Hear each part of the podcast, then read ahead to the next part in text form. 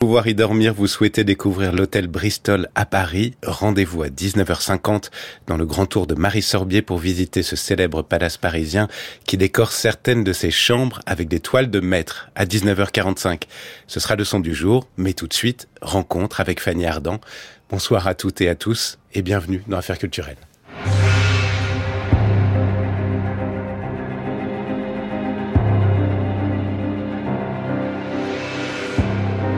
France Culture. Affaires culturelles. Antoine Léris.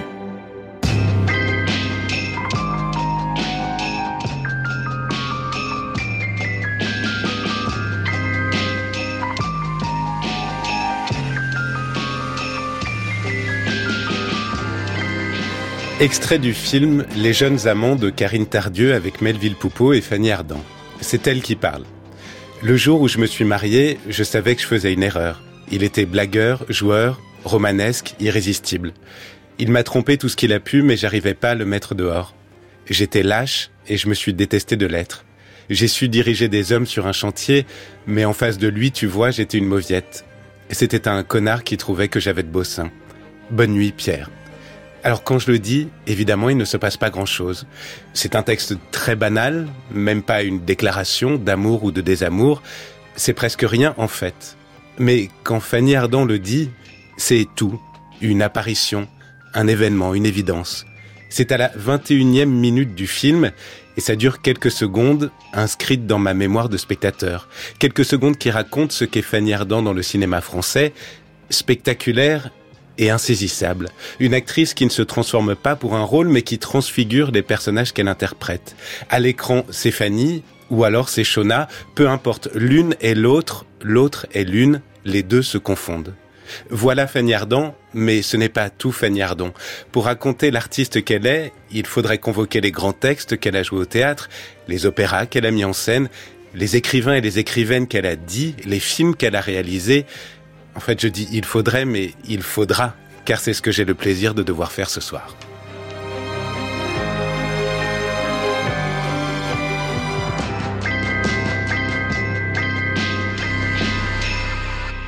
Bonsoir Fanny Ardant. Bonsoir. Merci beaucoup d'avoir accepté l'invitation d'affaires culturelles pour un film euh, à la fois sensible et politique, Ma France à moi, de Benoît Cohen. Je le disais en introduction, il y a finalement peu d'actrices et d'acteurs qui arrive à ce stade où on ne se demande même plus s'il joue. Est-ce que c'est du travail d'arriver à cet endroit-là? J'ai jamais su ce que ça sous-entendait quand on parlait. Justement, souvent on me disait comment avez-vous travaillé ce rôle? Hmm. Et moi, j'avais jamais l'impression de travailler. Il y avait quelque chose, à partir du moment où vous l'aviez accepté et que vous l'aimiez, c'était comme si déjà le travail et tout ce qu'on a, c'était comme si on allait épouser une force en soi qu'on avait reconnue, un amour en soi qu'on qu'on reconnaissait, quelque chose de vous et de pas vous. Hmm. C'est pour ça que je disais toujours, j'ai besoin d'aimer le personnage que je joue. Parce qu'en l'aimant, peut-être c'est tout ce travail-là que j'évitais. En l'aimant, je, je, me laissais aller à ce que, avec, c'est pour ça que sur un tournage, un metteur en scène à qui on a dit oui, une femme metteur en scène, à partir de là, c'est à elle ou à lui de, toi, faites de moi ce que vous voulez. Hmm. Donc ça veut dire qu'à ce moment-là, pour cette tirade-là, par exemple, ce petit texte qui est effectivement très court, vous ne vous posez pas la question de à quel moment je dois mettre un silence ou quelle intonation je dois mettre. C'est quelque chose qui est en vous à partir du moment où vous avez embrassé le personnage. Oui, parce que je crois que c'est très différent du théâtre. Si vous travaillez trop, selon moi, un personnage ou une scène, vous allez perdre tout ce que vous aurait pu arriver que vous n'aviez pas prévu et qui serait de toute façon enrichissant. Parce que la vie a plus d'imagination que vous. La façon dont un acteur vous regarde, comment est disposée la mise en scène, c'est ça ce que j'appelle ce que vous n'aviez pas prévu. Hmm. Et si vous arrivez trop près comme un samouraï, en fait, vous vous écrasez vous-même. Et ça donne des moments magnifiques. C'est ce qui nous laisse croire aussi, euh, Fanny Ardant, justement, euh, le fait que, ce, que vous embrassiez tellement ces personnages-là, qu'on vous connaît intimement, même si on vous connaît intimement différente à chaque rôle. Mais on a l'impression de vous connaître intimement. Alors peut-être c'est vrai parce que comme je vous disais, je, disais je n'ai pas besoin qu'on m'aime dans un rôle, mais moi j'ai besoin d'aimer le rôle. C'est-à-dire que je peux aimer euh, l'ennemi public numéro un. J'ai pas besoin d'aimer quelqu'un qui est Madame parfaite ou bien pensante. Tout ça ne m'intéresse pas. Mais même un personnage loin de moi, comme les chiens qui vont dans la forêt, si je sens que j'aime tout ce qu'elle dit, ses contradictions, euh, ce qui peut être offensant. Alors voilà, c'est toujours comme si en nous, comme en vous, comme en tous, on a plein de chambres de sa maison qu'on n'a jamais visitées. Et en allant vers un personnage que vous, qui n'est pas vous, mais que vous aimez, finalement vous dites quelque chose qu'on n'a jamais éclairé de vous. Quel endroit de vous-même vous avez visité pour jouer cette France, justement, dans ce film Ma France à moi?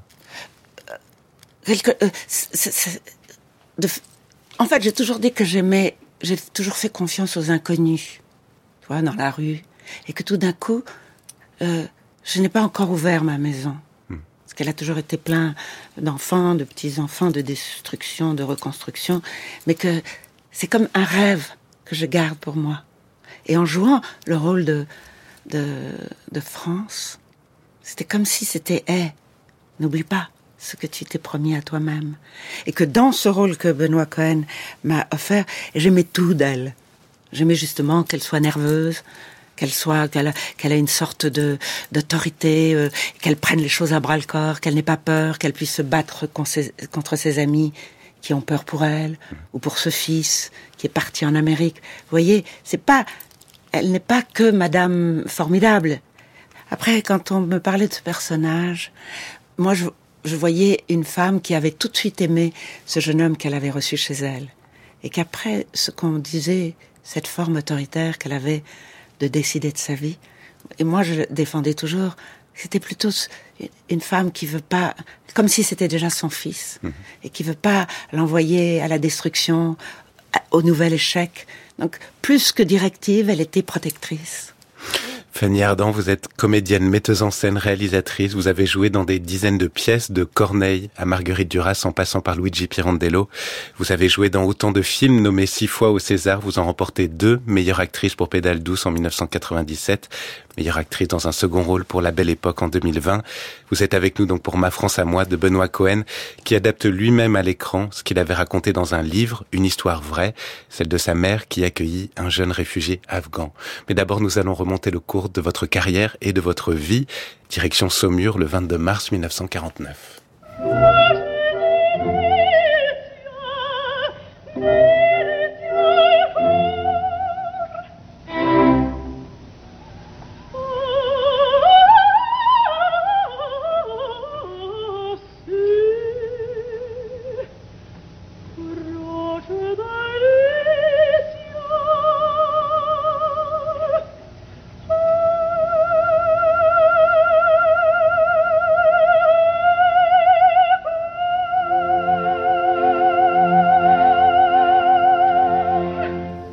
Va même remonter un peu avant, si vous le voulez bien, car vous êtes une enfant de l'amour. Vos parents se rencontrent à Alger durant la Seconde Guerre mondiale. C'est les services secrets ici. Mhm. oui. Et que, mais j'ai vu, mes parents sont tombés amoureux et ils se sont aimés toute leur vie. On hérite de l'amour de ses parents. Oui. C'est-à-dire que toute votre vie, après, vous croirez à l'amour. Mhm. Et que c'est une grande force. C'est une force ou c'est un fardeau parfois aussi Non. Non, non, non. Le fardeau, c'est la douleur. Tandis que l'amour, avec ce que sous-entend une histoire d'amour qui dure sur des années. Moi, j'ai souvent dit qu'une grande histoire d'amour, c'était comme le plus beau des chefs-d'œuvre que l'être humain puisse faire, hmm. plus beau que Notre-Dame ou Caravaggio. Donc, euh, non, non, c'est une force. Parce qu'après, après, à vous de vivre et puis là arrivent les, échecs ou les erreurs. Mais on a toujours quelque chose qui brille dans la nuit. C'était de dire, mais oui, j'ai pas été capable. Mais l'amour peut durer toute une vie. Ils se sont aimés donc, et vous avez grandi euh, en partie, euh, vous avez quitté Saumur assez rapidement, à Monaco, où votre père devient gouverneur du palais du prince régnier. Vous dites que la ville ressemblait pas du tout à l'image qu'on en a maintenant. C'est pas du tout ce Monaco-là des boutiques de luxe que vous avez connu. Non, Il y avait ce ville, le Rocher, c'était comme un village corse ou un village italien ou sicilien. Il n'y avait pas de, il avait pas de boutique de souvenirs. Il y avait un boucher, un, un boulanger, une épicerie. Je voyais les dames, même quelquefois, qui faisaient leurs courses avec leur robe de chambre. Et puis tout d'un coup, mais ça c'est le monde, tout d'un coup le tourisme est devenu un business. Donc tout d'un coup tout a changé. Et Monaco aussi. Mais vous connaissez cette chanson de Barbara Il faut jamais revenir dans les lieux de son enfance parce que on peint en or son enfance. Donc euh, euh, j'ai un, un souvenir d'une vie très heureuse à Monaco. Mais c'était comme si Monaco pour moi était limité à mes parents, à mes frères et sœurs dans une maison. Votre père, euh, donc, était un, un, cavalier. Il avait un rapport avec les chevaux. Cet animal euh, qui a une relation si particulière avec l'homme, relation que vous, vous avez nouée aussi avec cet animal. Ou est-ce Oui. que, oui. Oui, je me rappelle que très jeune, j'accompagnais mon père aux courses euh, pas loin de, euh, de Nice. Il y avait quelque chose qui ou de regarder les, les chevaux avant justement la course, pouvoir euh, regarder celui qui correspondait exactement à, à cette idée que vous faisiez de, de l'animal pur et libre avec le cavalier, comme une sorte de, de, de deal entre eux. Donc, euh, j'ai jamais monté aussi bien que mon père. Et puis, c'est un art. On dit que c'est un sport. Mais Un peu comme, euh, c'est plus un art, c'est comme la boxe. C'est plus un art qu'un sport. Donc, euh, plus souvent, on me disait, oh, avoir été élevé par un militaire, ça doit être à la schlag. Et c'était tellement faux. Parce que comme mon père avait passé la moitié de sa vie sur le dos d'un cheval, pour rester sur un cheval, il faut être souple. Il disait, il faut laisser le, le cheval libre tout en le contrôlant au plus près. Donc, ne, ne jamais, ne jamais contraindre l'animal. Il, faut qu'il reste libre, toujours libre. Oui, tu vois, d'épouser son, son propre chaos. Hmm. Vous, vous dites aussi vous-même, j'ai toujours aimé être libre dans un carcan. Oui. Ça veut dire quoi? Bon, ça veut dire, de toute façon, on est, on peut rêver à la liberté, mais on n'est pas libre. Mais que finalement, tu vois, la liberté, c'est ce qui creuse des couloirs dans le noir. Ce côté impénétrable de vous-même. Après, il y a des lois, euh, l'État, euh, les choses, il y a de plus en plus de lois. Par exemple, je disais toujours, euh, en France, tout est interdit et ce qui est permis est obligatoire. Donc, c'est cette connaissance-là et de la société et des dictates. Mais au fond, la chose imprenable, c'est votre cité intérieure. C'est cette chose qu'on, inviolable. C'est à vous de la défendre, cette cité. Et justement, il y avait des, il y avait des murailles autour de votre forteresse intérieure. Enfin, vous vous racontez enfant plutôt asocial, plutôt à l'é- à l'écart des autres. Et pour autant, vous êtes allé euh, au théâtre ou au cinéma, qui sont des arts où on est en, en bande, en équipe. On dit parfois même en famille. Oui, mais parce que c'est ponctuel. C'est-à-dire que euh, un, un tournage ou une pièce de théâtre, c'est un début, un milieu, une fin. C'est comme si vous étiez invité à une énorme fête ou à, à dépasser des vacances. Qu'est-ce que vous allez faire? Vous allez gâcher euh, ces vacances? Non. Vous allez, euh, vous allez vivre ce temps des vacances ou de la fête du début jusqu'à la fin. Et puis tout d'un coup, adieu. Euh, tandis qu'après, les groupes sociaux, les groupes politiques, je ça, j'ai jamais pu en faire partie. C'est quelque chose qui vous amoindrissait. Parce que dans l'équipe, on, on court tous vers un seul but, faire le meilleur film ou jouer la meilleure pièce. Donc c'est comme si, voilà, il y avait une cohérence entre nous malgré nos différences. Il y a un endroit particulier pour vous dans votre enfance aussi, c'est la bibliothèque de vos parents. Vous avez un rapport physique avec le livre, quelque pas, chose de très sensoriel, mais pas tant que ça, non mais que euh, c'est comme si dès que vous êtes devant une, une bibliothèque ou dans une librairie, pour moi, c'est toujours une promesse de bonheur. Il y a quelque chose qui vous attend. Alors, moi, comme je lis pas les journaux, je sais jamais le livre dont on parle, mais, mais rentrer dans une, prendre un livre dans une bibliothèque, il y a quelque chose de magique. On peut se tromper, mais, et quand on se trompe pas, c'est magnifique. Et parfois, il y a des erreurs qui sont magnifiques aussi. La littérature, donc, qui a beaucoup occupé votre enfance, et la musique aussi, je crois. Vos grands-parents étaient musiciens, Ouais. les deux. Et vous avez une première émotion musicale euh, à l'opéra, alors que vous étiez encore adolescente, je Ouais, crois. ouais. Est-ce que vous voulez bien nous raconter? J'étais allée voir euh, la Traviata avec mon frère. Et à Monte Carlo, il y a un, opéra construit par Garnier qui est magnifique.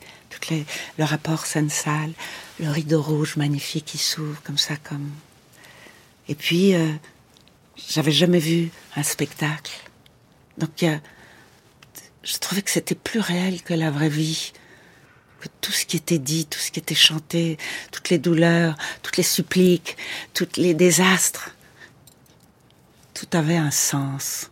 Parce que là aussi, il y avait un début, un milieu une fin, et on vous prenait, vous, euh, cette jeune fille qui était dans ce fauteuil, qui n'avait pas encore vraiment connu la vie, et là, je me suis rendu compte que ce que je voyais en face de moi, c'était l'essence de la vie. C'était à cause de ces artistes qu'on ressortait de ces êtres humains dans cette histoire qui avait un, acte, deux actes, trois actes. C'était ça qui nous attendait. Hmm. Et pour autant, vous avez suivi des études qui n'étaient pas des études artistiques au départ? Non. Pourquoi? Pourquoi être allé à Sciences Po? Je crois c'est Sciences Po Aix-en-Provence Oui. Parce que quand j'ai réussi mon bac et que mes parents m'ont demandé alors qu'est-ce que tu veux faire? C'était ça. Moi, je voulais être, je voulais jouer au théâtre. Hmm. Je voulais être ce que m'avait révélé l'opéra. Donc, euh, puis, bon, c'est toujours faire du... Voilà, mes parents peut-être se disaient, c'est un rêve d'enfant, comme être président de la République ou cosmonaute. Et donc, euh, ils ont dit, fais tes études. On verra bien après. Comme s'ils voulaient tester le vrai désir. Mhm. Et euh, donc, j'ai fait mes études. Et en fait, j'ai choisi Sciences Po parce que c'était les études les plus courtes. Et que je regrette rien de ce temps, justement. Il vous a apporté quoi alors, si vous ne le regrettez pas? Alors, ils m'ont apporté l'envie de communiquer avec l'autre, que par définition, souvent, j'ostracisais, que je ne croyais pas à l'autre. Et tout d'un coup, à l'université, où en fait, moi, ce qui m'a formé, c'est beaucoup plus les conversations, euh, les luttes politiques, la dialectique, l'adversaire, la construction de la pensée, qui m'ont nourri. Après, j'ai eu des grands professeurs, j'ai exploré des domaines que je n'aurais jamais connus, mais je n'ai jamais voulu faire Sciences Po pour entrer dans la politique. Mais pour en connaître les ressorts et les fondateurs. Donc, euh, c'est de là que moi j'ai beaucoup aimé la vraie conversation. Il y a une voix que je voudrais qu'on écoute, Fanny Ardant, c'est celle de François Ozon les acteurs que j'aime ou les actrices que j'aime, c'est des gens qui me font confiance et qui acceptent d'être regardés. Voilà, il se trouve qu'il y a beaucoup d'acteurs qui n'aiment pas être regardés par un autre homme, qui ont un problème avec ça. Alors ah, quand ils l'ont, euh, enfin quand, ils ont ce problème, ça devient, ça devient difficile. Les rapports sont tendus. Il y a une espèce de rivalité. Il peut y avoir de l'agressivité. Donc c'est pénible parce que moi j'aime travailler dans la confiance. Je suis pas du tout dans le conflit dans le travail, mais bon, quand il y a du conflit, il faut bien l'assumer et, faire avec. Puis pour une actrice, à partir d'un certain âge, on n'a plus de rôle alors que les hommes, à partir de 40 ans, commencent à avoir leur, beau rôle. Une actrice, c'est beaucoup plus compliqué. Et surtout, les, actrices sont, sont, très, euh, sont très détachées finalement de leur image, beaucoup plus qu'on croit, et elles sont dans la composition, dans le jeu, donc elles n'ont pas de problème avec ça. Madame rêve d'atomiseurs et de cylindres si longs qu'ils sont les seuls qui la remplissent de bonheur. Madame rêve d'artifice, de formes oblongues et de totems qui la punissent.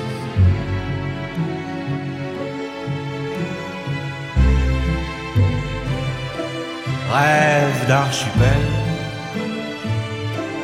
de vagues perpétuelles, sismiques et sensuelles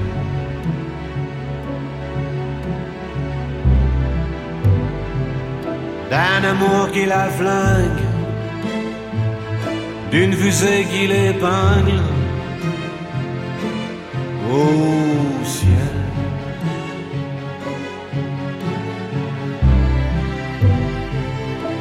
Au ciel. Fanny Ardant, on entendait donc François Ozon parler euh, notamment de cette euh, peur d'être regardé. C'est quelque chose que vous avez ressenti vous-même? Je m'en fiche. Hmm. C'est comme si euh, c'est toujours euh, ce côté de la scène obscure devant un gouffre. je je n'y pense pas. Je préfère être entendue que regardée. Donc, euh, tout ce, ce rapport à l'image, est-ce que dans ce film on vous a enlaidi ou est-ce qu'on vous a euh, embelli ou c'est pas grave. Et surtout, moi très jeune, je me suis dit que tout allait disparaître. Donc on croit toujours qu'un film, et les gens pensent toujours, ils croient toujours, sans penser qu'on a brûlé le temple de Jérusalem, qu'ils auront toujours leurs petites archives de l'INA. Mais de qui se moque-t-on Un jour, ça disparaîtra. Donc, c'est pas si grave. c'est pas si grave. Est-ce qu'on décide d'être actrice? Est-ce que, est-ce qu'on se dit, oh, j'essaye, et puis si ça marche, je serai actrice? Ou est-ce qu'on dit, non, non, Non, on, pense même pas à ça. Ouais. On pense, euh, ou peut-être vous allez dire comme si euh, on, on ne sait même pas que ça s'apprend. Que, que c'est, allez, on, on, va, on va sortir du noir pour aller dans un autre noir. Mais surtout, quand vous avez dit, moi, je pensais toujours que je, je ne ferais que du théâtre et que je pensais que toujours que tout ce qui est beau se partage. Tu te lèves pour dire quelque chose de beau. Tu dis, écoute, pour pour parler d'un truc qui est euh, une phrase de dialogue, d'un un morceau de poésie, un, morceau de roman, c'est toujours offert. Vous avez débuté par le théâtre, justement. Vous avez joué euh, Corneille, Monterland, euh, Bonsoir Monsieur Tchekhov, Esther de Jean Racine, Electre de Jean Giraudoux, Tête d'or de Paul Claudel. Ces premières années au théâtre, qu'est-ce que vous découvrez du, du métier d'actrice que vous n'imaginiez pas, peut-être? Que ce qu'on donnait n'allait pas être su. Mais ça, ça m'a toujours poursuivi. J'étais très étonné que ce qu'on avait donné n'avait pas été reçu. Comment ça? Peut-être qu'on se fait une idée incroyable de comme une secousse sismique et puis rien. Et ça se trouve, il y a eu des secousses sismiques dans la salle. Exactement. Mais vous ne le saviez pas à ce moment-là. Non, mais moi je me rappelle d'un jour où j'avais joué euh, une pièce de Pirandello qui avait été un grand échec, où les critiques avaient été très très mauvaises un jour, j'étais en Israël, et je prenais mon petit déjeuner, puis il y a, mettons, trois ou quatre mois plus tard, ça y est, j'avais oublié ce chagrin. Mhm. Et il y a un homme qui m'a dit, alors que c'est très important parce que j'avais les deux assiettes dans chaque main, et il m'a dit, j'ai adoré, comme tu me veux, de Pirandello. Et là, je me suis mise à pleurer. Comme si tout ce mur que je m'étais construite pour dire, on s'en fiche, c'était faux. Mais que une seule personne qui disait ah. On joue pour ça, justement? On joue pour cette personne? Oui. Oui. Parce que souvent, il y a eu des discussions quand je disais, mais c'est pas grave que, ça soit pas un succès. Parce que finalement, quand le rideau s'ouvre et que peut-être la salle est vide et qu'il y a deux rangs, eh bien, curieusement, il y a quelque chose en vous qui va faire que vous allez jouer encore mieux pour ces deux rangs qui sont venus, comme si devenaient comme d'autres personnages de la pièce, parce qu'ils étaient peu nombreux. Hmm. Le succès va venir pour vous finalement assez vite, notamment au travers de, la petite lucarne qui a grandi tout, une série sur TF1, euh, les, Dames de la Côte de Nina Campanès. Ah, j'ai un souvenir magique. Parce que justement, et Nina Campanès, elle m'a engagée sans rien voir de moi. Juste une conversation un jour dans un bar.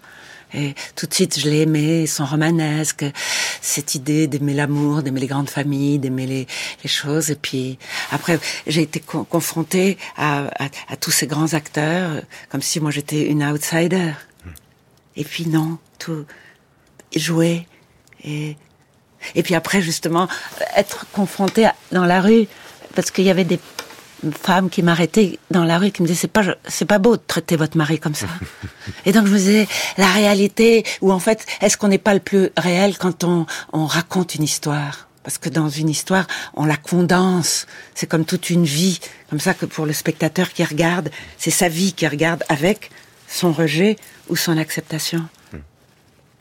Il y a un homme qui va vous voir aussi sur, sur l'écran et qui occupera une place très importante dans votre vie, c'est François Truffaut qui vous écrit une lettre, sa joie de pouvoir avoir ce rendez-vous et de vous regarder à la télévision. On imagine François Truffaut devant sa télévision, vous regardant. Oui, et je pense que François aimait le romanesque. et que Nina Campanese avait réussi à raconter cette histoire de la guerre des 14 vue du point de vue des femmes, avec les amours, les trahisons, euh, les morts. Donc c'était très dense en, en, en, romanesque et en même temps c'était vrai. Donc euh, je pense que si on regarde la filmographie de François Truffaut, il y a toujours eu au centre de ces histoires l'amour et le désamour, ou, tu vois, le chagrin ou la mort des, des protagonistes. Et il y a vous, dans La femme d'à côté, en 1981. Il disait de vous vitalité, vaillance, enthousiasme, humour, intensité. Mais aussi, sur l'autre plateau de la balance, le goût du secret, un côté farouche, un soupçon de sauvagerie, et par-dessus tout, quelque chose de vibrant. Avec Truffaut, vous formiez un couple au cinéma, mais aussi à la vie. Vous dites ça a été le, climax de ma vie, le, tournage, la sortie du film et les moments qui ont suivi. Je crois que dans la vie, il y a des moments comme ça où toutes, tous les astres du ciel sont au-dessus de vous. Et ce qu'il y a de bien, c'est qu'en le vivant, je le savais. Donc, euh, ça reste comme quelque chose euh, d'éblouissant. Et qu'après, dans la vie, quand on a plusieurs euh, chagrins, plusieurs échecs, plusieurs douleurs, restera toujours cette lumière de ce temps-là. De ce temps-là vécu au présent. Euh, parce que ensuite, évidemment, il y a le, décès de François Truffaut et vous dites, c'est comme si j'avais mis longtemps à plonger et que quand j'avais réussi à le faire, la piscine s'était vidée. Oui, j'ai dit ça. Et puis, j'ai pas appris à nager. Hmm. La mort, c'est ce qui donne le prix aux choses. C'est ce que vous dites aussi après. Je voudrais qu'on écoute maintenant une chanson euh, que nous avons choisie ensemble. Quand on regarde la vidéo, on voit votre joie d'être avec les mots entourés d'un orchestre. C'est assez magique.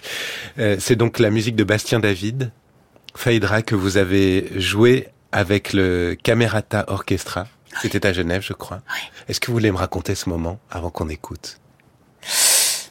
On m'avait demandé quel texte vous voulez euh, dire. Et moi, j'aimais beaucoup Yanis Ritsos. Parce que moi, j'ai une passion pour la, euh, la Grèce antique. Et donc, je, savais qu'il avait écrit des grands monologues, mais pour Ismène. Mais moi, j'aimais beaucoup celui de Phèdre. Donc, je dis, je voudrais ça. Puis après, on m'a demandé, est-ce que euh, il faudrait que vous choisissiez un musicien de musique contemporaine? Et donc j'ai entendu des, musiques contemporaines et j'ai entendu une autre musique dont je me souviens pas le nom de la musique, mais de, de euh, Bastien David et qui m'a plu. Et puis donc euh, on lui a fait cette commande et puis euh, il a écrit. Et puis un jour je suis allée à Genève et j'ai entendu la musique et j'ai pu jouer ce texte. Je me rappelle que c'est un des grands moments de trac parce que aux répétitions, j'avais des trous et je me rappelle que le metteur en scène me disait mais qu'est-ce qui vous est arrivé? Bah je dis j'ai eu un trou. Et il disait et ça arrivera pas le jour de la première? Je dis ah bah on verra bien. Donc j'ai beaucoup beaucoup aimé euh, Bastien David, tout, tout son univers musical. On l'écoute. Qu'est-ce que tu chasses en vérité? Toutes tes proies tu ne les offrirais pas à Artémise? Je voudrais tant, cependant, une plume de couleur bleu foncé pour mon chapeau. Peut-être pourrais-tu me dédier à moi aussi quelque chose. Oui, bleu foncé, semblable à mes yeux, et au tien d'ailleurs, tu te souviens Ton père fut le premier à nous le dire. Cela m'avait alors flatté, et, toi de même, peut-être. Tu avais rougi cette nuit-là, dans la cour du devant, avec les lampions suspendus à la treille, quand tu es venu pour la première fois à Athènes, pour les fêtes d'Eleusis. Quel jour Donc, bleu foncé, pour que je puisse l'entendre s'agiter sur mon front en murmure mystérieux transmettant pour moi des messages, des bois, des fontaines, des sources, de l'assemblée des oiseaux, des rêves et des rêves. Souvent, je le méditais. Chaque trou chaque plume cache un trou ensanglanté. Ou serait-ce que chaque plume creuse dans notre chair un trou ensanglanté. Souvent, je pense que les plumes sont la floraison de notre corps et ce n'est seulement lorsque l'arrache la méditation que s'ouvre l'orifice rouge qui ne se referme plus. C'est pour ça que je te réclame une plume de couleur bleu foncé. Ne va pas croire pour mes épaules, mais simplement pour mon chapeau. Il se peut que toi aussi, de temps à autre, tu penses ainsi. Il se peut que toi aussi, tu le saches. Les plus belles choses nous les disons d'ordinaire pour éviter de dire une vérité. Et il se peut que ce soit cette vérité passée sous silence qui donne la grande beauté, l'indéterminé à ces paroles étrangères, rebattues. Loi éternelle de la beauté, qu'ils disent. Je te rencontre je me souviens de toi. Cette ville était faite à la taille de l'amour. Tu étais fait à la taille de mon corps même. Qui es-tu? Tu me tues. J'avais faim, faim d'infidélité, d'adultère, de mensonge et de mourir depuis toujours. Je me doutais bien qu'un jour tu me tomberais dessus. Je t'attendais dans une impatience sans borne, calme. Dévore-moi, déforme-moi à ton image, afin qu'aucun autre après toi ne comprenne plus du tout le pourquoi de tant de désirs. Nous allons rester seuls, mon amour. La nuit ne va pas finir. Le jour ne se lèvera plus sur personne. Jamais. Jamais plus. Enfin.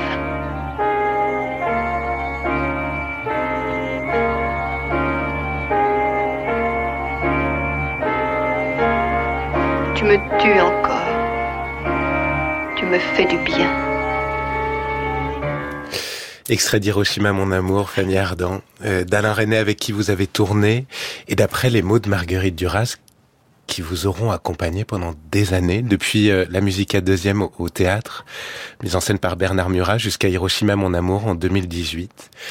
Pourquoi est-ce que ces mots sont si importants pour vous? Pourquoi est-ce que Marguerite Duras est une, est une compagne, j'ai presque envie de dire? Parce qu'elle parle de, avec... Euh, elle parle de la réalité d'une façon exceptionnelle. Elle fait, elle donne à la réalité un lyrisme, à la vie des choses, à la vie de l'amour, de l'amour, à la vie du corps, à la vie euh, du sexe. Donc, elle a quelque chose qui transcende tout, et que il y a toujours une sorte d'émerveillement devant la chose la plus simple, et, du, et la façon dont c'est dit, comme si déjà dans son style, elle avait une sorte de euh, ou du, de scansion du corps ou de la de la musique des mots ou comme si elle commençait déjà comme si elle fumait des substances illicites qui faisaient qu'elle qu'elle se laissait emporter par un fleuve et qu'elle veut et qu'elle veuille qu'on se laisse emporter par ce fleuve. Votre carrière au cinéma est impressionnante, Fanny Ardant. Il n'y a, a, pas d'absence dans votre filmographie depuis 1979, j'ai calculé. Il n'y a pas une année sans un film avec Fanny Ardant à l'affiche, sauf peut-être 2005-2006. En revanche, il n'y a jamais d'emballement non plus. n'y a jamais d'année où vous faites 5, 6, 7, 8 films. Comme si vous vouliez garder le cinéma à distance raisonnable. Je sais pas, ça s'est passé comme ça. Et comme je vous ai dit, comme je n'ai jamais, je ne suis pas une actrice assez professionnelle pour dire euh, ça- il faut travailler. Vous n'êtes pas une actrice professionnelle? Non, parce que la seule façon de rentrer dans un film, c'est d'aimer le rôle. Alors que je peux avoir reçu des, des propositions de rôles que je n'aimais pas. Je ne voulais pas, même pendant deux mois, incarner cette femme. Parce que je n'aurais pas su. Donc, euh, il y avait le côté aussi des refus où je préférais rien faire que de faire quelque chose qui aurait amoindri ma joie. Vous ne regardez pas les films dans lesquels vous tournez? Niet. Jamais. Pourquoi? Parce que peut-être j'ai besoin de ce côté euh, irréel, fantasmagorique, et que je porte le film que j'ai aimé faire dans ma tête, alors qu'une fois que je l'aurai vu, ça sera plus le même. Vous avez réalisé des films aussi, qui sont les, les vôtres donc, et il y en a un auquel je pense, euh, parce que je l'ai vu quand il est sorti au cinéma, Cadence obstinée, qui était un film euh, à la fois très beau, magnétique, avec Asia Argento, où la musique était omniprésente, les ruines aussi, comme un monde qui s'effondre, la beauté partout. Et dans ce film, on avait le sentiment qu'en tant que réalisatrice, mais je crois que c'est la même chose dans votre carrière d'actrice, vous n'avez jamais peur de prendre des risques, jamais peur d'aller trop loin, jamais peur de faire des erreurs. Non, oui, peut-être. Je sais très bien que dans, j'ai une nature exagérée. Je le sais, mais je pense qu'on on ne doit rien entreprendre en ayant peur. On peut avoir le trac, mais comme un pianiste ou, une ballerine. Tandis que j'ai jamais cru qu'il fallait faire quelque chose pour plaire, ou qu'il fallait faire quelque chose pour, euh, que ça marche. Il y avait une sorte de, pour moi, euh, il y avait le cinéma comme un art, et puis je sais qu'il y a une industrie, mais que l'industrie ne m'intéressait pas, et que toujours cette idée peut-être un peu naïve qu'il y avait de la place pour tout le monde, et que souvent, en effet, quand vous dites Cadence cinéma, je suis très consciente qu'il était fou ce film, mais pourquoi pas? C'est peut-être pour ça qu'il est beau. je sais pas, mais voilà, allez, je me disais, il y a, il y a tellement de choses, pourquoi pas Vous voyez, que- vous voyez qu'il y a beaucoup de galeries de peinture, qu'il y a beaucoup de galeries de photographes. Et moi, je dis, moi, j'ai toujours ce côté, peut-être, vous allez me dire, trop naïve, mais qu'il y a de la place pour tout le monde. Je voudrais qu'on écoute Adèle Van Rett qui lit un extrait de l'Iliade ou le poème de la force de Simone Veil. Le vrai héros, le vrai sujet, le centre de l'Iliade, c'est la force. La force qui est maniée par les hommes, la force qui soumet les hommes, la force devant quoi la chair des hommes se rétracte. L'âme humaine ne cesse pas d'y apparaître modifiée par ses rapports avec la force, entraînée, aveuglée par la force dont elle croit disposer, courbée sous la contrainte de la force qu'elle subit. Ceux qui avaient rêvé que la force, grâce au progrès, appartenait désormais au passé, ont pu voir dans ce poème un document. Ceux qui savent discerner la force, aujourd'hui comme autrefois, au centre de toute histoire humaine, y trouvent le plus beau et le plus pur des miroirs. La force, c'est ce qui fait de quiconque lui est soumis une chose. Quand elle s'exerce jusqu'au bout, elle fait de l'homme une chose au sens le plus littéral, car elle en fait un cadavre. Il y avait quelqu'un, et un instant plus tard, il n'y a personne.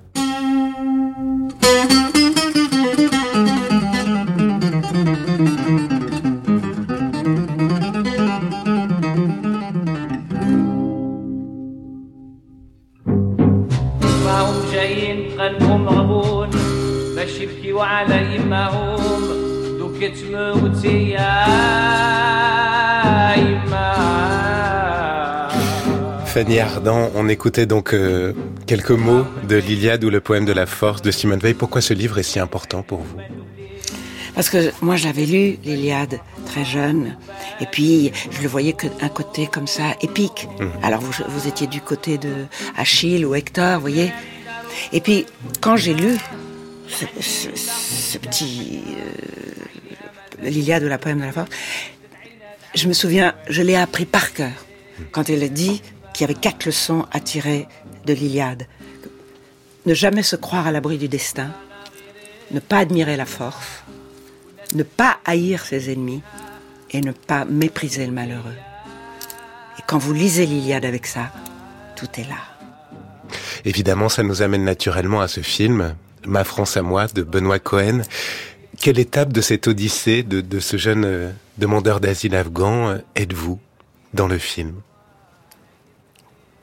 Quelle quoi? Quelle étape de l'odyssée de, ce jeune euh, réfugié afghan qui donc fuit son pays et recueilli en France et, justement vous l'accueillez chez vous? Ne pas mépriser les malheureux, ceux qui ont tout perdu, et leur maison, et leurs parents, et, et, leurs écoles, et leur, et, leur vie, et leur langue, et tout.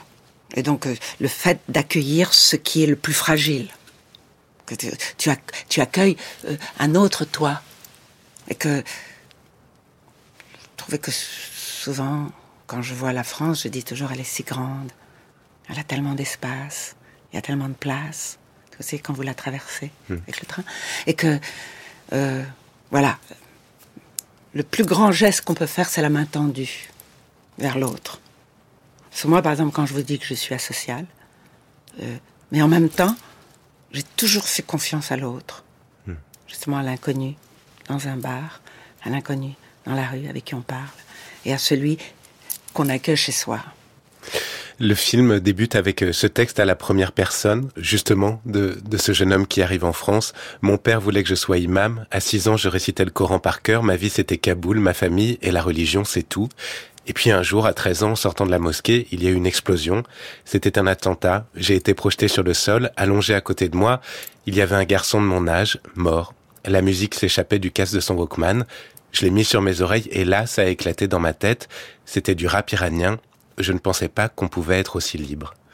Ce jeune homme vient chercher la liberté et, et cette femme, quelque part, veut lui proposer le confort. Elle va devoir apprendre à accepter que ce qu'il cherche, ce dont il a besoin, c'est la liberté. Mais je pense aussi que c'est aussi la protection. Je pense que plus vous êtes protégé de la faim, du froid, de, de, de, de l'hostilité, plus vous pouvez devenir libre. Hmm. Parce que sinon, on est assujetti à trouver quelque chose pour se couvrir, on est obligé de faire quelque chose pour se nourrir ou pour fuir. Et si vous avez quelqu'un qui dit, je vais te donner tout ce qui peut te protéger, après tu peux choisir d'être libre. Hmm. Parce que justement, elle lui dit à un moment donné, le travail c'est la santé, l'argent c'est la liberté. Ce à quoi il répond, non, la connaissance et la liberté. Eh bien, moi, on peut longtemps discuter là-dessus parce que pour moi, l'argent n'est pas la liberté. Hmm. Je penserais que c'est la liberté, une liberté intérieure, personne peut vous acheter. Et que vous pouvez vivre comme ça avec le minimum, toujours ce minimum qui vous permet de rester un être humain, c'est-à-dire nourri, euh, euh, logé et, et blanchi. Donc après, toutes les tentations du monde capitaliste, c'est des tentations mais elles ne sont pas nécessaires. C'est-à-dire que la, connaissance, vous ne pouvez pas acquérir de liberté sans connaissance. Ma France à moi de Benoît Cohen avec Fanny Ardant, c'est ce mercredi en salle et je voudrais terminer avec une citation de Fanny Ardant.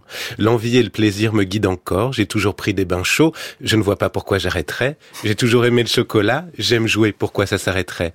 Les choses que j'aime, je les aime tout le temps. Le jour où le plaisir intact de jouer s'en ira, j'irai ouvrir un salon de coiffure dans la Sicile intérieure. C'est pas pour tout de suite, Fanny Ardant, rassurez-nous. Qui le sait Merci beaucoup.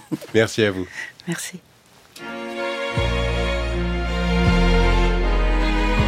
France Culture. Affaires culturelles. Antoine Léris. C'est l'heure du son du jour avec Bitume Caviar volume 1, l'un des albums les plus attendus de cette fin d'année sur la scène rap francophone. Il est issu d'une collaboration entre Limsa Dolnay et Isha. Si le premier vient comme son nom l'indique, D'aulnay-sous-Bois. Le second est issu de la scène bruxelloise. Tous deux sont déjà des rappeurs confirmés, appréciés pour leur plume et leur flow. Bitume Caviar volume 1 vient confirmer la complémentarité entrevue lors de leur première collaboration dans le morceau Starting Block. C'était en 2020. L'album fourmi de tournures ingénieuses et de références à la culture populaire. Ça va de Juliette Armanet au Club Dorothée. Et puis surtout leur écriture ciselée touche à la dérision et au désenchantement du monde. Euh, l'espérance n'est pour autant pas absente de leur texte, comme dans le morceau Le chant des cigales que je vous propose à présent d'écouter.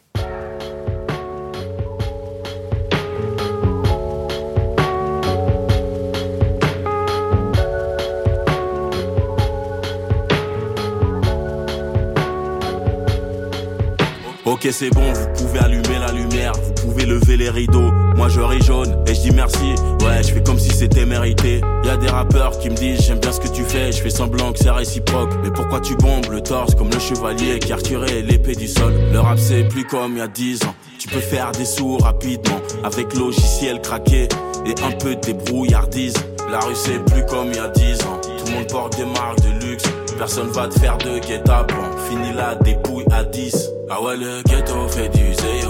Ça redonne le sourire à maman. Et j'espère qu'on va tourner et qu'on va remplir le Bataclan. À l'heure où je te parle, je suis devant un micro et je te fais voyager. Si ton pote t'a dit que ça c'est pas du rap, c'est que c'est un mytho. Le code de mon phone, tel. Trop de comptes obscènes. Les démons m'observent. Son prénom m'obsède. La rue c'est difficile. Drogue du illicite. Si j'avais pu, j'aurais jamais demandé à vivre ici. J'ai grandi avec des déclans des tziganes. Qui sont partis des cours comme des champs et et qui s'entartinent les couilles du chant des cigales. Tu ramasses des douilles et des cartouches. Tu crois c'est cartoon. Mais un rein t'es partout. Gros, ça fait des reins t'es partout. Nos médailles, ça, on finira par les prendre. Du détail au drogué, la street, les rappeurs, les mythes à l'écran. Ces rappeurs t'appellent frérot, y a une rumeur sur what il la répondre. Mon petit frère qui est au Heps, quand je l'appelle, il met moins de temps que à répondre. Ah ouais, le ghetto fait du zéo. Ça redonne le sourire à maman. Et j'espère qu'on va tourner et qu'on va remplir le Bataclan. Cette heure-ci, je suis derrière un chromie et je te fais voyager. Si ton pote te dit que c'est pas du rap, c'est que c'est un Ah taux. ouais, le ghetto fait du zéo. Ça redonne le sourire à maman. Et j'espère qu'on va tourner et qu'on va remplir le Bataclan. À cette heure-ci, je suis derrière un chromie et je te fais voyager. Si ton pote te dit que c'est pas du rap, c'est que c'est un Tommy.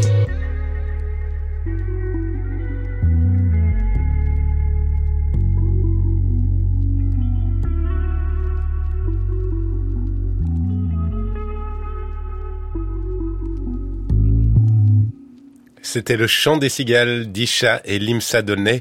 Ils seront en concert à Saint-Brieuc le 15 mars, à Paris le 17 et à Creil le 19.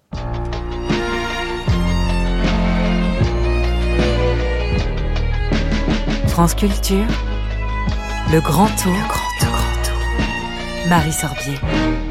C'est l'heure de retrouver Marie Sorbier pour son grand tour. Bonsoir Marie, où êtes-vous ce soir? Bonsoir Antoine, je suis ce soir dans le 8e arrondissement à Paris, dans la très chic rue Saint-Honoré et je vous propose une visite artistique d'un des 12 hôtels parisiens à avoir la dénomination Palace, le Bristol. Bonjour. Bonjour madame, bienvenue au Bristol.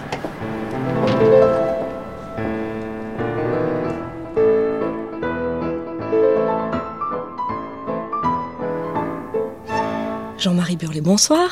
Bonsoir. Vous êtes directeur de la relation client au Bristol à Paris. Il y a quelques mois, vous avez décidé euh, de faire venir un tableau de Chagall dans une des suites de l'hôtel. Alors peut-être pour commencer, à quoi il ressemble ce tableau? Qu'est-ce qu'on y voit? Qu'est-ce qu'on n'y voit pas, je vous dirais? Parce qu'en fait, c'est un tableau qui décrit une scène d'amour euh, qui a été dépeinte par Chagall, qu'on a choisi de mettre dans une suite qui est baignée de lumière quasiment tout le temps. 365 jours par an. Et ça, c'est quelque chose euh, qui était très intelligemment organisé parce qu'elle a été mise sur un mur de la suite qui ne voit que la lumière naturelle. Euh, et donc, toutes ces couleurs, tout ce qui donne envie, en fait, euh, y compris le mariage, le couple, l'amour, le, rêve, enfin, toutes les choses qu'on essaye d'inspirer en existant simplement au Bristol. Et c'était une des principales raisons du choix de cette, euh, de cette peinture dans cette suite. D'où il vient ce Chagall? Il vient de quelqu'un avec qui on travaille maintenant depuis euh, un certain temps, euh, la galerie Opéra, euh, Opera Gallery, je devrais dire. Et c'est un partenaire extraordinaire. À chaque fois qu'on qu'on a ce type d'expérience à proposer à nos clients, qui sont d'ailleurs très souvent complètement incrédules à ce sujet, euh, on se dit qu'il est certainement en train de nous préparer quelque chose d'autre. Donc on a hâte de voir ce qui va suivre Chagall, parce que ça va être difficile. Ah, Parce que le, le- le tableau va, va changer. Vous allez on- proposer une, une autre toile de maître. euh, Au fil des années, vous avez peut-être lu ça déjà, on a beaucoup, beaucoup, beaucoup, beaucoup, beaucoup représenté, grâce à cette galerie particulièrement, mais aussi à d'autres avant lui, des œuvres incroyables. Vous avez entendu parler de la structure créée par Daniel Buren pour notre jardin, où on pouvait prendre un repas trois étoiles, dehors, dans une sculpture de Daniel Buren. C'était juste incroyable.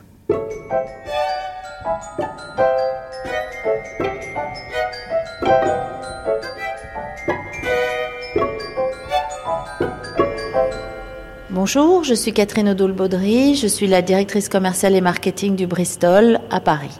Merci de nous accueillir ici dans cette ambiance de Noël. Est-ce que vous pourriez nous dire pourquoi un établissement comme le Bristol a choisi euh, de faire venir, d'accueillir des œuvres d'art dans ses chambres? Alors le Bristol Paris a toujours été euh, euh, très enclin à s'associer à des artistes, car déjà c'est un palace pratiquement centenaire qui accueille des œuvres d'art depuis son ouverture. Ça a toujours fait partie intégrante, je dirais, de son décor. Et d'autre part, c'est un souhait que nous avons toujours eu de développer ensuite des partenariats avec des galeries pour pouvoir mettre en avant des œuvres d'art soit plus contemporaines, soit d'artistes plus d'après-guerre comme par exemple le, partenariat que nous avions fait pour accueillir au sein d'une de nos chambres euh, d'abord un Chagall, puis un Picasso. Actuellement, nous avons un Picasso dans une de nos suites. Parce que c'est vrai que quand on est dans un musée, on peut observer longtemps une œuvre d'art, mais on n'est pas tout seul. Et là, on a la chance euh, incroyable de pouvoir euh, bah, dîner ou prendre son petit déjeuner tout seul face à une œuvre d'art incroyable. Et c'était un petit peu l'expérience qu'on voulait faire vivre à nos clients. Auparavant, on avait euh, mené des opérations un petit peu plus spectaculaires aussi avec des, artistes euh, contemporains. On s'était associé avec euh, la galerie Kamel Menour, d'abord pour accueillir Daniel Buren avec une incroyable pergola dans le jardin du Bristol. D'autre part, un, olivier centenaire avec Hugo Rondinone. Donc on essaye de, de faire des choses un petit peu disruptives et qui donc surprennent un peu nos clients parfois. Est-ce que pour vous, alors on l'a dit, le Bristol c'est un des douze palaces parisiens, le, mot palace est une appellation contrôlée maintenant. Est-ce que pour vous c'est euh, essentiel de lier l'art, la culture et le luxe? Est-ce que ça va bien ensemble? Absolument, c'est, je pense que c'est essentiel. Nous sommes dans un univers euh, qui est euh, l'univers de la beauté, de l'art de vivre, du savoir-faire, des artisans. Et donc, par définition, les artistes euh, font partie intégrante de cet univers, ne serait-ce que pour, euh, je dirais, la beauté des, lieux qui sont tous évidemment décorés avec des œuvres d'art. Et au Bristol, il n'y a pas de copie, c'est toujours des originaux. On est dans le justement l'authenticité. Euh. Ce qui lie aussi l'art, la culture et le luxe, eh bien aujourd'hui c'est la gastronomie et je crois qu'on va aller rencontrer le chef dans les cuisines. C'est aussi une grande part de l'histoire du Bristol, ce chef trois étoiles qui est ici à demeure chez vous. Absolument. Quand je parlais d'art de vivre à la française, ça inclut bien évidemment la gastronomie française et euh, le restaurant 3 étoiles Épicure avec son chef emblématique, euh, Eric Fréchon, qui est là depuis de très nombreuses années et qui participe à cette, euh, je dirais, cette caractéristique unique du Bristol, faite de stabilité, de choses intemporelles. Et voilà, comme un bon dîner dans un restaurant gastronomique. Oui, on a la chance d'aller le rencontrer. On y va alors. Merci beaucoup.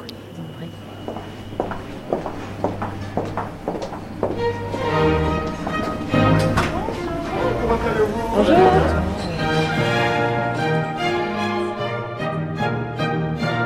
Éric Fréchon, bonjour. Bonjour. Merci beaucoup de nous accueillir dans vos cuisines ici au Bristol.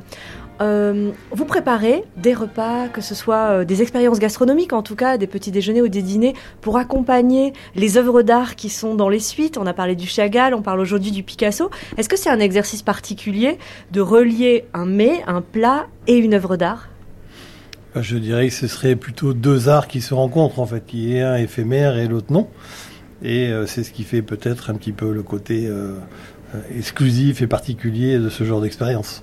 Comment vous avez travaillé ces plats en particulier? Est-ce qu'il y a une résonance avec l'œuvre? Est-ce qu'elle communique ou est-ce que vous avez créé vos plats euh?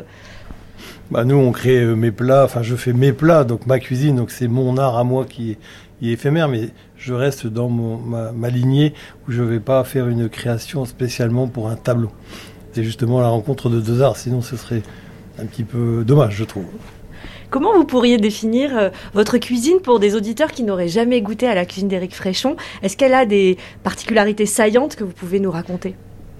Alors, euh, je dirais que ma cuisine est euh, dans un registre quand même assez classique, mais qu'on la rend très très contemporaine. C'est-à-dire beaucoup plus légère, beaucoup Il y a un côté aussi créatif que l'on amène forcément euh, sur des plats qui sont classiques, mais c'est aussi euh, une justesse de cuisson, euh, une légèreté dans la, cuisine. Par exemple, pour le livre à la Royale, je dis toujours, j'ai mis 30 ans pour le faire, parce que c'est, pour le coup, ce serait un tableau qui aurait été très long à faire. Et aujourd'hui, ben, je, ne touche pas la recette, parce que je trouve qu'il est au point. Il est l'apothéose de son, de, son art, je dirais. Et pourtant, ça reste un livre à la Royale que l'on fait depuis des décennies. Et aujourd'hui, je l'ai quand même à la carte parce qu'il est justement, je l'ai rendu contemporain et euh, exceptionnel. Oui, il y a notamment beaucoup plus de légèreté, on peut dire ça, que sur des recettes euh, qui étaient, euh, il, y a, il, y a, des dizaines d'années, beaucoup plus riches ou beaucoup plus imposantes. Oui, effectivement, la cuisine est, est beaucoup plus légère aujourd'hui. Moi, ça fait 40 ans que je suis dans la cuisine. Au début, on ne traitait pas du tout de la même manière les produits qu'aujourd'hui. On est beaucoup plus respectueux sur la manière du choix du produit, sur la qualité du produit, sur le respect de la cuisson du produit. Donc il y a vraiment une attention qui est beaucoup plus euh, imprégnée, beaucoup plus forte dans nos cuisines aujourd'hui. Vous disiez au tout début de l'entretien que la cuisine, la gastronomie pour vous, c'est un art, c'est une façon de créer. Est-ce que vous avez l'impression dans votre quotidien, là on est dans vos cuisines, de créer tous les jours? Je ne sais pas si on crée tous les jours, mais en tout cas, on a toujours euh, la tête, en fait, qui est toujours un peu à la création. Parce que euh, la moindre chose peut nous aider à créer un plat, par exemple. Donc c'est un regard, bah, ça peut être sur un tableau, ça peut être sur euh, une saisonnalité d'un produit, donc c'est sur une photo. Donc on est toujours un peu en alerte en fait de création. Donc on est toujours comme ça en éveil et, et puis on s'est dit ah bah oui tiens, on va faire ça. Et ça, ce, claquement de doigts que vous venez de faire, vous le partagez avec votre brigade ou c'est quelque chose de très intime et personnel? Non, c'est quand même très très intime et personnel. Et c'est après qu'on le partage avec les équipes. Merci beaucoup. Merci.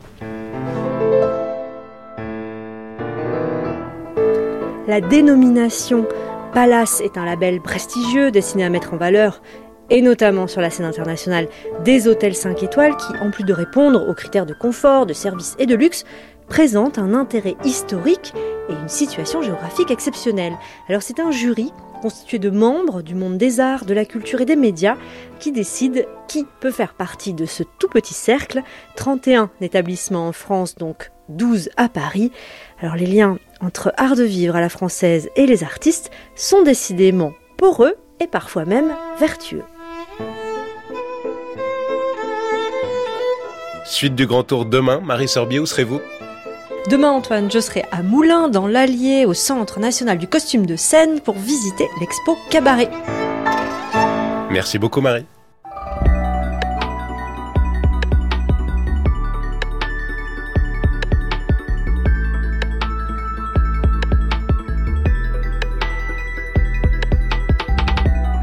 Et cette émission, comme toutes celles de la chaîne, est à écouter et podcaster sur le site de France Culture et l'application Radio France. Une émission préparée avec Boris Pinault, Anouk Minaudier, Jules Barbier, Marceau Vassy et Bérénice Oursouris-Garay avec Grégory Wallon à la technique et Alexandre Fougeron à la réalisation.